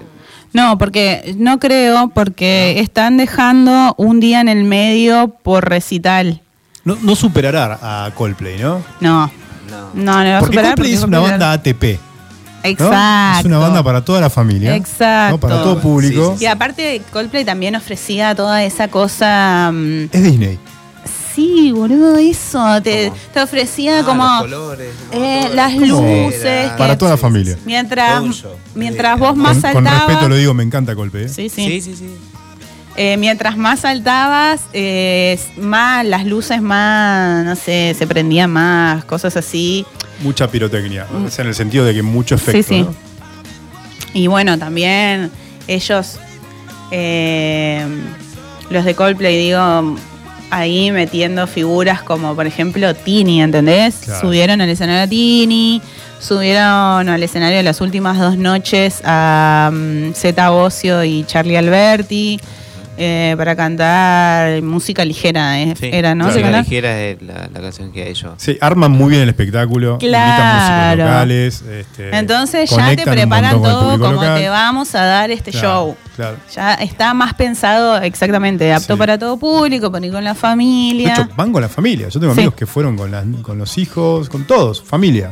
Eh, plan familiar. Bueno, esto que hablábamos antes del campo, Vos no podés ir al campo de River a ver a los Red Hot Chili Peppers. Van a estar los rockeros viejos ahí agitando y, y, no es soft rock. Y bueno. Pop. Vamos a escuchar, vamos a hablar, dejar de, ah, a dejar de hablar un rato y hablando de rockeros viejos y esto, vamos a escuchar Aeroplane de los Red Hot Chili Peppers para los old school. Vamos. Aeroplane, lo tengo acá, Iván, ¿eh? Esto es Aeroplane, subo escuchamos.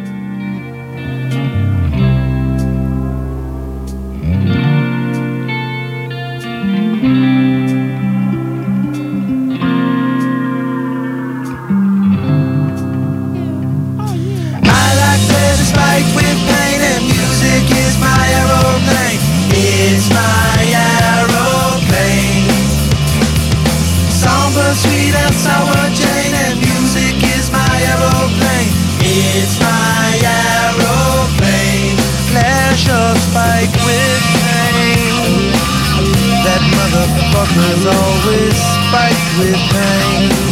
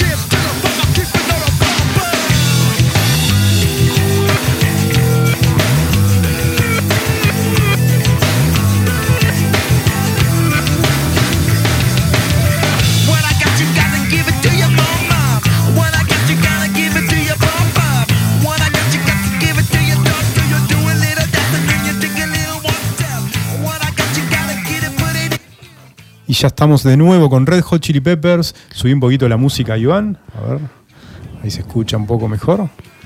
¿Qué estábamos escuchando, Steffi? Eh, estaba sonando Give It Away de los Red Hot Chili Peppers y anteriormente escuchamos Aeroplane también de los Red Hot. Eh, estábamos contando de que Aeroplane eh, acá ya entraba como guitarrista Dave Navarro para cubrir la vacante que había dejado Fruciante. Fue eh, su primer ida de la banda. Eh, volvería en el 98, pero bueno, porque estaba luchando con las drogas, estuvo bastante deprimido. Esto que nos estuvo contando Adri al principio, ¿no? De, de cómo su salud mental fue empeorando. Y la heroína, lo- eh, nada, hizo estragos en su salud mental y física también. Sí, totalmente. Viste que hay mucha gente que, que dice, ¿qué, qué le pasa? ¿Qué le pasa en los Jo- brazos? los brazos a John. Y bueno, eh, nada, esto era por lo mal que se colocaba la, la heroína en los brazos, entonces tiene muchas, muchas marcas.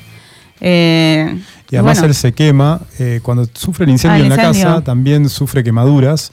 Así que es un combo de, de- de episodios y cuestiones personales desafortunados Sí. en la vida de John que hace su historia más particular y más emotiva y, y- y- y ayuda a construir más el culto alrededor de él. Eso también, ¿no? Y que, y que todo eso que, que vos estuviste contando, Adri, eh, se hace sentir en, en su lírica, ¿no? En su música y en su lírica también.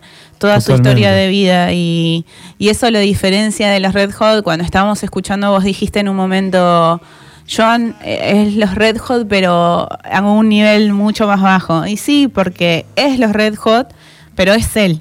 Es, es, es todo su espíritu de nada, de esto, ¿no? Que como que se- y nosotros escuchamos temas tranquis, porque hay temas que, que son muy fuertes, o sea, tiene letras que son son muy tristes, son Sí, muy son súper duras. tristes. Y lo último de John Fruciante, que no lo pusimos, es súper experimental, pero súper Ah, experimental. mira, yo no lo O sea, escuché. no hay canción, no hay poesía ya, no hay letra. Es- es- son experimentos eh, de música electrónica muy experimentales. Ajá. O sea, casi no, no son radiales por ahí, o sí, o no sé, pero bueno, es para escucharlo y Qué intriga, lo voy a escuchar. Sí, Totalmente, súper experimental. escuché, Así que estaría muy bueno. ¿Te gusta lo- la música experimental? Sí, me encanta. Así ¿A que- vos, Adri? sí, sí, sí.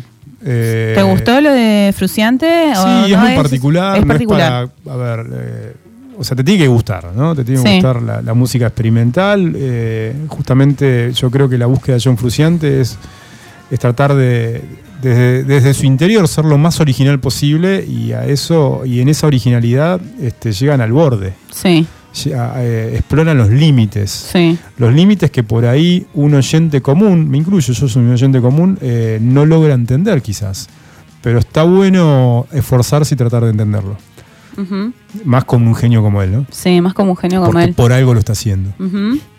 Eh, bueno, así fue que, que Fruciante se, se fue, lo reemplazó Dave Navarro, que fue la verdad que un, un- buen reemplazo. Dave eh, es un, un gran guitarrista y lo hizo muy bien. Se fue también en el 98 eh, por diferencias creativas. Eh,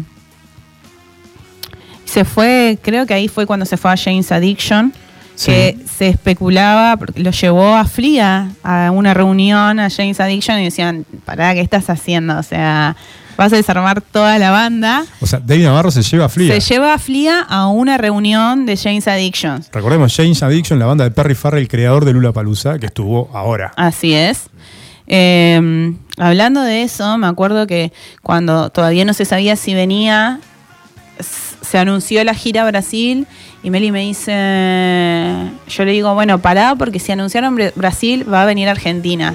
Y, y me dice, amiga, yo no lo quiero ver en un festival. Y yo le digo, no, yo tampoco, porque recordemos que la última vez que estuvo Red Hot Chili Peppers en el 2018 eh, fue en el Lollapalooza. Sí. Y es otra cosa verlo en un, en un festival. ¿Por qué? Porque en un festival la gente va a ver, no te va a ver solamente Red Hot Chili Peppers, te va a ver de todo un poco. O sea, están los fans de los Red Hot Chili Peppers, están los fans de, no sé, desde Usted Señálemelo, desde, eh, no sé, Miley Cyrus, desde lo que sea que venga, pero es como un público general de muchas, de muas bandas. Bueno, eso es lo que yo no entendía y que te preguntaba el otro día, y ¿cuál era la diferencia de verlo en el Lula Palusa que un concierto de ellos, eh, de ellos solamente, ¿no? Claro, es otra cosa porque vos yendo a verlos a River o donde sea, te vas a encontrar con gente que pagó solo para verlos a ellos, exclusivamente a ellos. Tal cual. Quizás no todos van a ser fans, pero sí es el público que paga la entrada para verlos solamente a ellos. Y eso hace el momento especial, mágico y como esto de... ah, Y eso lo hace más lindo todavía. y lo hace más lindo. Entonces, también compartía esa sensación de mi amiga de, no, o sea, no, nos vamos a Brasil. ah. Pero sí, pasaba un poco esto de, es diferente ver en un, en un recital solo de ellos que en, la, en un Lollapalooza. Y la, y la manija estaba, o sea, la manija quería llevarla a Meli a Brasil o lo- lo más a donde sea. Bueno, es que sea. ves, esas son cosas que, que, que también que, que a uno ah, te deja como a flor de piel y lo hace la música. Sí. Porque nosotros Claro. hoy estamos hablando de los Red Hot Chili Peppers, pero es la música en general lo que te motiva a decir, bueno, yo me voy, no sé, a Brasil a verlos, o yo me voy, no sé, a tal lado si tengo la posibilidad.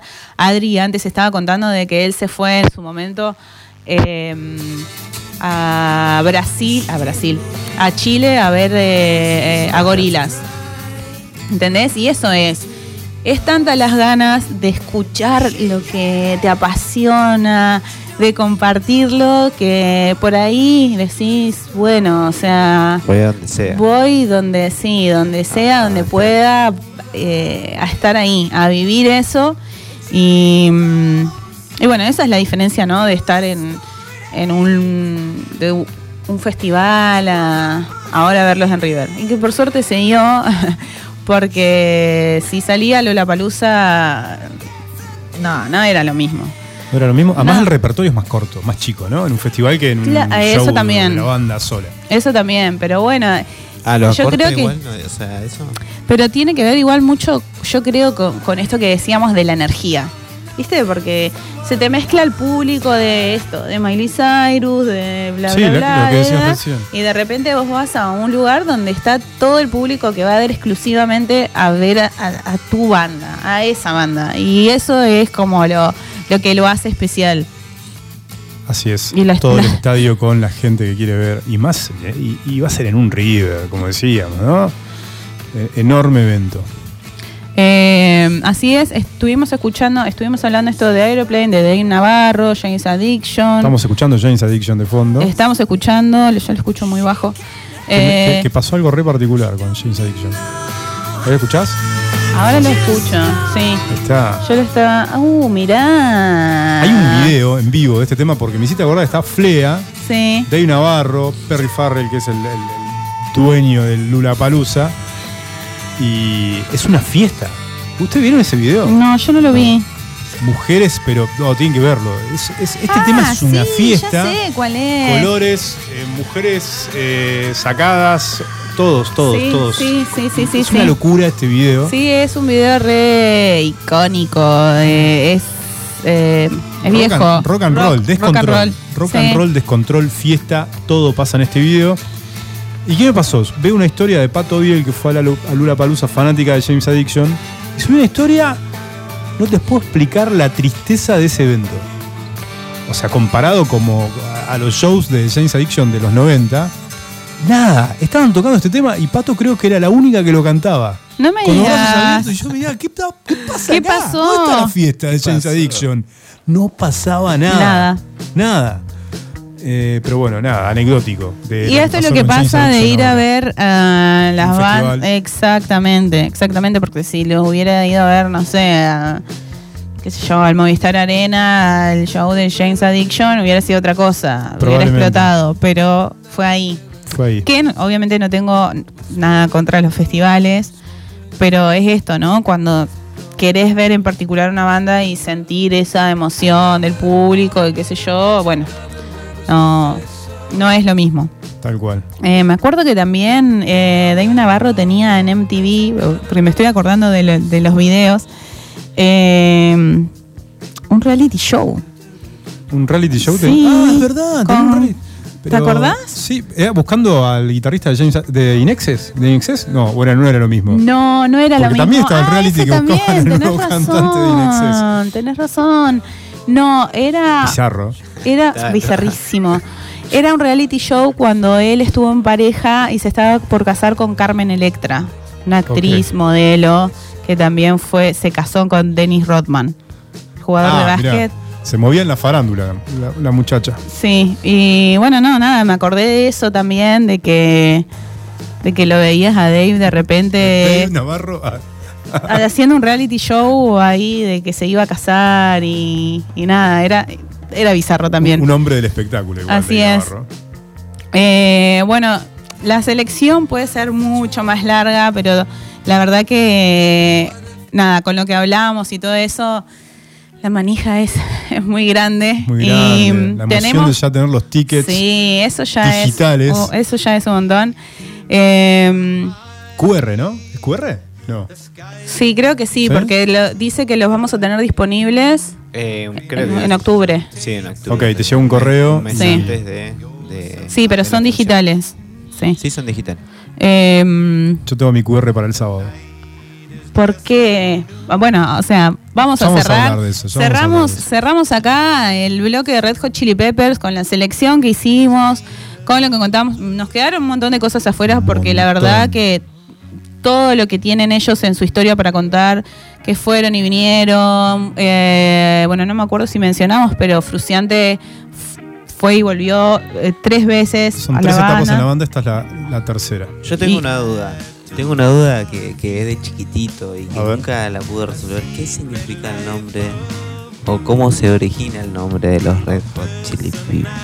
Ah, creo que la sabía, ¿eh? La sabía, pero. Ay, la re sabía, la re sabía. No, yo no la sé. Yo te puedo decir lo del logo de los Red Hot Chili Peppers, pero del origen del nombre, no. ¿Y no lo, no lo googleaste El nunca? Chili Peppers, sí, pero Y ya... al- encontré algo, una vuelta que significa como algo infinito. No, eso es el logo. ¿Sí? Eso que estás diciendo vos es el logo. De, Viste que es como un asterisco. Sí. No es un simple asterisco, Sí. sino que mm, en el 84, a- previo al lanzamiento de su álbum debut, les pidieron a los integrantes de la banda que nada, que hagan un logo. Y Anthony Kiss lo diseñó, diseñó el, logo, fue quien, lo quien ejecutó la tarea. Y es un asterisco de ocho puntas, que nada, que todos los fanáticos del mundo rápidamente empezaron a asociar el, el logo. Bueno, eh, Anthony y Flia creo que son los dos que los tienen tatuados en, en la muñeca, pero los fanáticos igual, o sea, lo ves y sabes que es el logo de, de él. Y algunos fanáticos lo conectan con la estrella de la afinidad, Ah, que está dis- diseñada Ah, por Moorcock, que en- un artista también, que en los 70 representaba, era la representación del caos. Y en 2004, eh, Anthony Kiss lanza su autobiografía y dice que el logotipo no era un simple asterisco que representaba lo infinito, como se hacía creer, sino que en realidad era el ano de un ángel. El, el famoso un asshole, sí. Visto desde abajo de la tierra. Eh, bueno, esa es la historia. Yo Ahí creo vamos. que, que Tengo ahí vamos. nombre, tengo la del nombre. A ver, Tengo Adri. nombre, Anthony Kiddis y Flea, el señor Michael Flia Balsari. ¿Qué- qué- qué- ¿De dónde es Balsari? Balsari. Estaban en la escuela secundaria en Los Ángeles en su libro autobiográfico. Kiddis cuenta que un día, mientras caminaban por las calles, un amigo le sugirió el nombre. Le dijo, la banda se tiene que llamar Red Hot Chili Peppers, como una combinación de palabras aleatorias. A él le pareció divertido y lo adoptó como el nombre de la banda. O sea, fue así, de, salió Sí. de... Improvisado. Totalmente improvisado. casual a la Como todo sí. lo bueno, ¿no? Como todo lo bueno, sin mucho, sin mucha reflexión. Así es. Cerramos entonces eh, esta columna. eh, este repaso de los Red Hot Chili Peppers. Podríamos quedarnos toda la noche hablando, porque justamente esto cada uno eh, no hablamos de Chad Smith tampoco, que bueno, le mandamos un abrazo grande también a Y Chad. y a su doble, Will Ferrell, qué, qué bárbaro. eh. No me acuerdo si fue en Saturday Night Live o en el de Jimmy Jimmy Fallon. Una cosa así. Muy bueno. Que, que Pero- tuvieron los dos, ¿no? Sí, tocando la batería y no, la verdad que, que son iguales. Son iguales. Igual. Eh, pero nada, lo quería mencionar porque estuvimos hablando de Fruciante, de Flia, de Anthony y quedamos Y como no Chad puede- y Chad sí, Smith. sí, está, ya lleva mucho tiempo tocando en la banda. Eh, así que bueno, cerramos el, el señor bloque. grandote, ¿no? Así es, Es gigante. es gigante. Eh, cerramos, esperamos entonces Manija hasta noviembre Obviamente. por los Red Hot Chili Peppers. ¿Y qué tenemos, Adri? Porque tenemos Uy. una selección súper especial, tenemos novedades. Hay, eh, hay muchas cosas nuevas. hay muchas cosas nuevas y novedades del más allá. Le mandamos un beso grande a Seba. Sí, Seba preparó una lista de novedades como siempre, eh, a la distancia porque se encuentra en Alemania y tenemos un- muchas cosas que preparó que vamos a escuchar obviamente cuando ya cerremos el, programa con música electrónica y antes hay algo nuevo, hay, hay cosas nuevas de Jungle, hay cosas nuevas de Chemical Brothers. Hay cosas nuevas de Portugal de Man. eh, hay, y tenemos una pequeña selección antes de irnos, que tenemos la selección de Seba, de Paul Kalbrenner, porque Paul Kalbrenner va a estar este sábado en Buenos Aires. Sí es. Sí. Manija también. Recontra Manija es la segunda vez que Paul Kalbrenner viene a Argentina. La primera eh, fue, si no me equivoco, no sé si fue en el 2015, por ahí. Pero, la- esta es la primera vez que vos lo vas a es la ver. primera vez que lo voy a ver. La, la primera vez que vino, estuve casi, casi a punto de ir a verlo. Fue una fecha en la que el viernes tocaba Iggy Pop, fui a ver Iggy Pop y el sábado tocaba Ah. Paul y en diferentes eventos y fui a ver a Iggy Pop. Sí. Y me quedé mal, me quedé Sí. mal porque me venía ese sábado, volví a Gallegos y no pude ver a Paul Kalkbrenner y ahora lo vamos a ver este sábado. Estoy, es emocionante. Muy sí, fanático. era el viste un poco también lo que estábamos hablando de compartir, porque vos también te vas a verlo con amigos, te vas con ese, con, Vamos con ese, que hoy no está en la radio porque mañana viaja, entonces tiene que preparar la valija y le lleva mucho tiempo. Le mandamos un a abrazo, Iván. a Gus y a todos los niños. Sí. Y vamos grande. con Pato Biel, que hicimos un programa especial. ¿Te acuerdas cuando vos viajaste? Vino Pato, hicimos Sí. un programa especial de Paul Kalbrenner. Sí. Y vamos con Pato, así que la vamos a pasar bueno. seguramente Sí. muy bien. Sí, Qué lindo. Qué lindo disfrutar la música con amigas, Con amigos, genial. Así que muy emocionado por ver a Paul Kalbrenner, que fue una novedad. ¿no? La verdad que no, no sabíamos que iba a estar y fue casi todo sorpresivo. Después Sí. sigue, después se va a Brasil, a Chumarro Bland. Ah, sí. Es un músico, todos En los octubre. años toca en Chumarro Bland en, Bélgica y en Brasil. Así que vamos a verlo acá en Argentina, en Buenos Aires. Qué bueno, entonces eso. tenemos una pequeña selección de Paul Kalbrenner. El que no conoce Paul Kalbrenner seguramente lo, lo escuchó en la radio. Y después de Paul Kalbrenner vamos a escuchar, vamos a escuchar un tema de Paul Kalbrenner y después vamos a escuchar lo nuevo de Chemical Brothers y de Jungle. Yo escuché lo nuevo de Jungle y me encantó. ¿sí? Sí, me encantó. Eh, es el primer single sencillo del adelanto del álbum que creo que sacan en agosto. Seguramente van a agarrar varios sencillos y sacaron con un videoclip. No sé si viste el videoclip. No. No, el videoclip es excelente. Siempre viste que Jungle es un videoclip con producción de, de baile, de danza. Sí, siempre hay como un grupo, o no sé, una escuela de danza, pero la rompen en los videos. Y bueno, está, está, muy bueno lo de Jungle y está muy bueno lo de Chemical Brothers. Que Eso también es el sencillo. Bueno, vamos con Chemical Brothers. No Reason, ¿es lo nuevo? Vamos con Chemical Brothers. Subiré.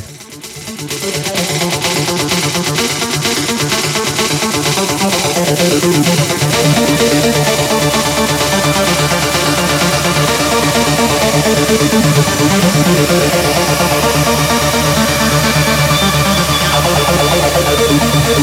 you.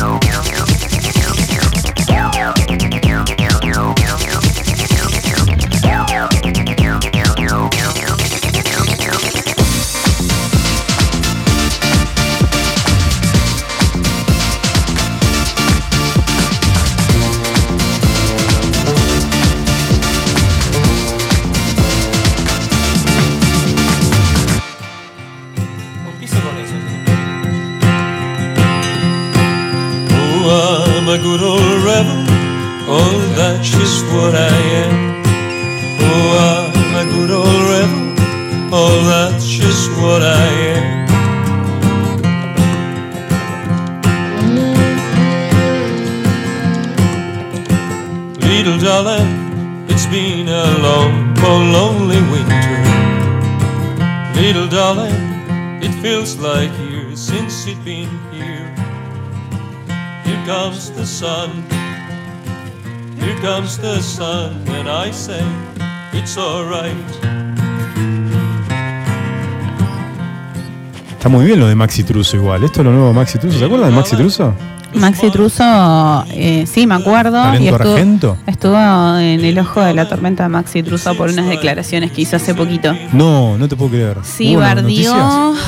Ah, no me acuerdo si a Lali o a Tini. Se No. metió ahí con. It's alright. y A donde no se tenía que meter. Y la pudrió. Pero porque mal. sal- y sal- saltaron todos a defenderla.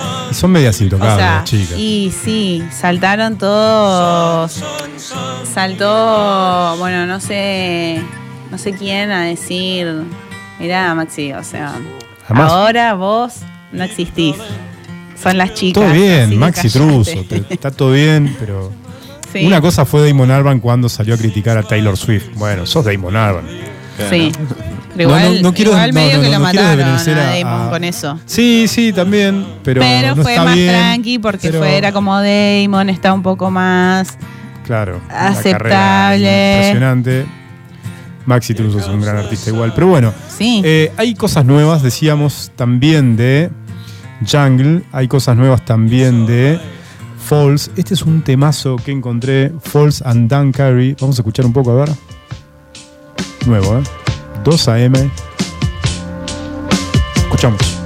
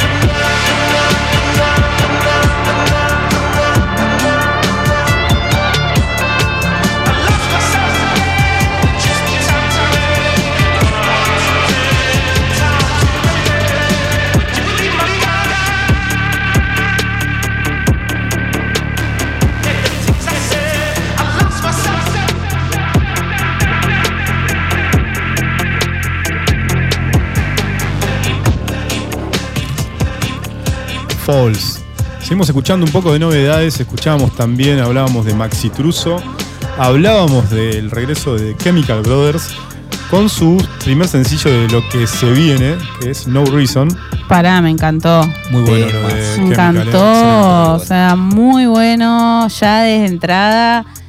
O sea, empezó a sonar el tema y lo miré a Adri como, Qué, qué bien que suena qué esto. bien que suena y a medida que iba avanzando el tema estábamos ahí en... mejor. Sí, sí, muy bueno. Muy bueno. Entonces, bueno, teníamos también novedades de Jungle. Recuerdan a Jungle. Esa Sí. banda que también estuvo en marzo del año pasado en Buenos Aires por primera vez. Eh, tengo amigos. ¿Ya? ¿Marzo? Sí, ¿Tanto marzo del año pasado. Eh, conozco gente, amigas, amigas que fueron y parece que estuvo muy bueno. Y esta banda es una banda británica, inglesa, que, que fusiona un poco el soul con la electrónica. Principalmente es el soul con la electrónica. Y este es el último tema, Candle Flame. El video, si lo pueden ver en YouTube, es muy bueno. Escuchamos. Lo nuevo de Jungle. Subile.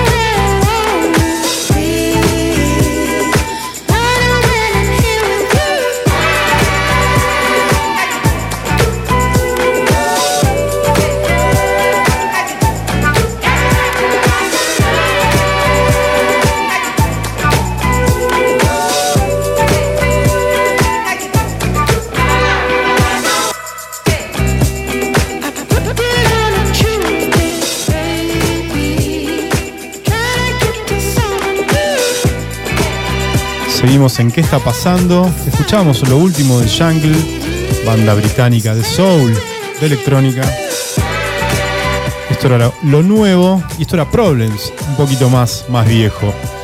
Bueno, Steffi, ¿qué tenemos? ¿Qué se- ¿Con qué seguimos? ¿Cómo sigue la vida de Steffi? ¿Cómo sigue la semana de Steffi? Mi semana, nada, ya se termina la semana. O sea, La semana que viene, la semana que viene ay, tengo muchos eventos Sí. eh, sociales. Eh, cumpleaños. el sábado tengo un cumpleañito de una amiga de, de Rodri. Casamientos no. No, casamientos tampoco. no. No, tampoco. No, es un cumpleañito temático. El lunes tenemos juntada temática con amigas. ¿Qué es una juntada temática? O sea, eligen Eh, un tema. Es, viste, no sé si viste alguna vez estos videos que hacen de como de juntadas de colores.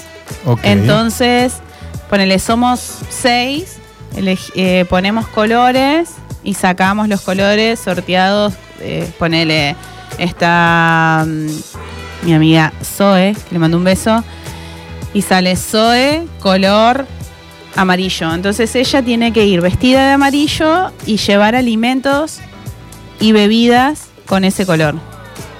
Y sale negro, Rodri tiene que llevar, ir vestido de negro y alimentos y bebidas de ese color. Wow. A mí me sale rojo y así. Está bueno. Está bueno. Está buenísimo. Y, y pará, pará, ¿y qué te salió?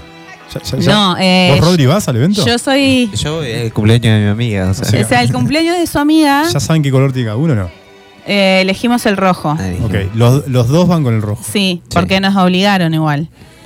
O sea, Bien. nos dijeron que Sí. teníamos que ir combinados. ¿Y, y ya, se, ya se, se puede decir qué van a llevar?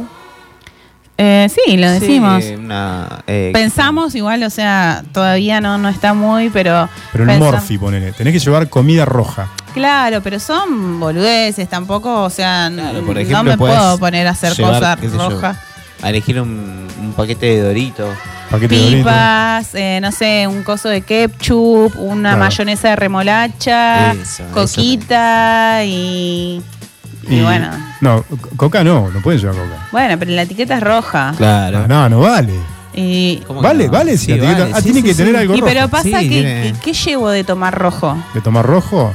Y podés llevar Campari. Campari. Ahí va, Aperol. eh, Aperol. Uh, no, ya fue la coquita, ya fue la cocochi. gracias, amigo. sí, ya fue, ahí está, gracias. Qué, qué... Y para comer podés llevar, no sé, picante, ají. Claro. Sí. Una buena siracha. Claro, Una una, siracha. Cara, cara, la Morrón, siracha me la dejo en sí. casita nomás. No, sí, no la comparto, la guardo en la heladera. no, sí, unos morroncitos Unos asados. morroncitos. También. También, ojo, ¿eh? Bien unos ahí, morrones. gracias amigo. Para la No- del no lunes sé te voy a si- preguntar igual cuando, cuando me salga el sorteo del color, que está, estoy a cargo del, Bien. del sorteo. Em, Jamón crudo Nada, no, te no- no digo. es muy rojo, ¿no? no, es muy... ¿Qué, qué color es el jamón crudo? Tipo un... Un bordó. Sí, un Sí, un yo diría. Ahora, si te toca el bordó, te puede tocar un bordó, entonces llevas vino, llevas jamón crudo. Ah, Nadie puede llevar vino. Eh, no sé, siempre dependerá de la botella. Me interpela ese para poder llevar vino. Pasa que, viste, si vos vas a un cumpleaños, Sí. ¿no? Donde el cumpleaños es nuestra juntada de amigos que es el lunes, algo más tranqui, ¿no? Pero la del cumpleaños es tipo de jodita. Entonces, o sea, para tomar alguien. el vino no es para, para la joda. Claro. Para un sea, asado, una cena, ¿no? Claro. Sí. Sí, un poquito más tranquilo. Sí, más yo tranqui. creo que van a elegir negro y ahí va a ser coquita fernet, Coca Fernet, un blanco, un. no sé. Jagger.